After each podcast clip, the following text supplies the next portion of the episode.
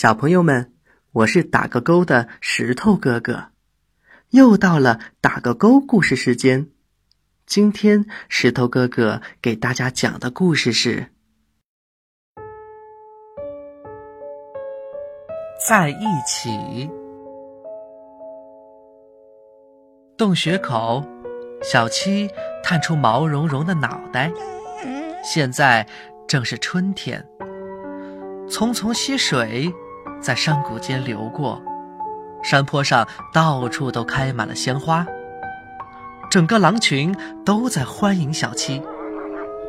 之前，灰熊袭击狼群，和小七一起出生的狼崽，只有他活了下来。狼群中一共有六只成年的狼，爸爸是脸上有疤、十分威武的银白色公狼。妈妈是体格健壮的黑色母狼，还有四个哥哥姐姐。小七和他们碰碰脸，嗅着对方的气味，嗯，那是家人的气味。整个夏天，两岁的哥哥阿峰一直陪着小七玩耍，教他各种各样的本领，喝水。抓挠，还有扑咬。两个月大的时候，小七断奶了，妈妈把猎物嚼碎了喂给他。现在除了家人的气味，他开始熟悉猎物的气味了。白雪覆盖大地的时候，小七的童年也即将结束。那一天。爸爸第一次带小七去捕猎，这回他们盯上了正在迁徙的驯鹿。爸爸妈妈、哥哥姐姐都做好了准备，最后锁定了一只有点跛脚的小鹿。爸爸发出了进攻的信号，他目光炯炯，跑在最前面，每一步都充满了力量。紧跟在后面的是阿峰。再接下来是妈妈和另外三个哥哥姐姐，跑在最后的是小七，他们的脚步声吧嗒吧嗒的作响，积雪也飞溅了起来，越来越近了，越来越近了。大家在爸爸的暗示下变换队形，将驯鹿围了起来。爸爸第一个扑了上去。经过这次捕猎，小七明白了，整个捕猎过程中最重要的就是合作。狼没有庞大的体型和强悍的力量，之所以能够占据食物链的顶端，就是因为掌握了几乎完美的合作。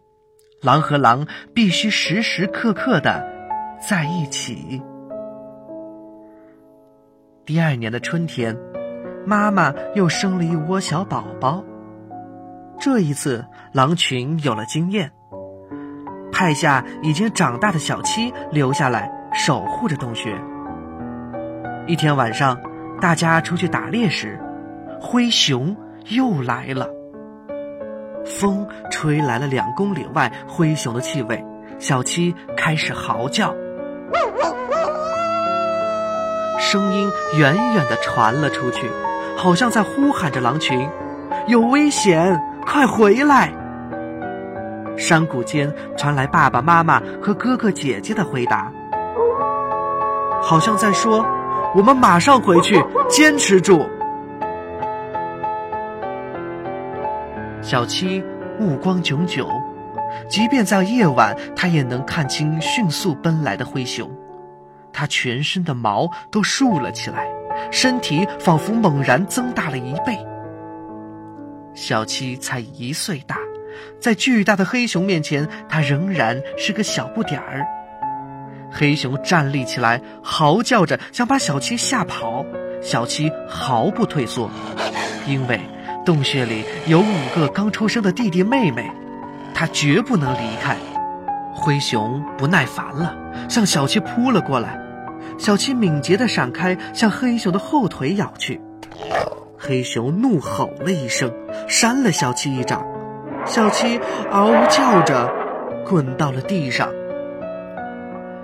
狼群的嚎叫声越来越近了，是爸爸妈妈回来了。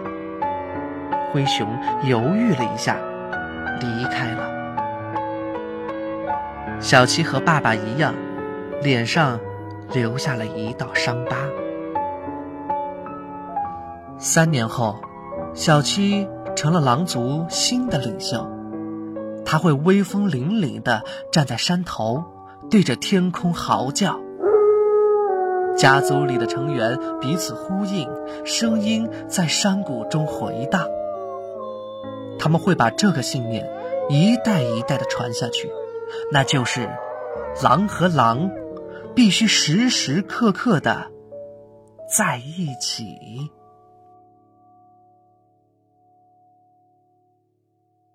好了，小朋友们，这个故事的绘本你有了吗？下次带着绘本一起听，会更加的有趣哦。今天的打个勾故事时间就要结束了，我是石头哥哥。今天的故事我们一起打个勾，小朋友们再见。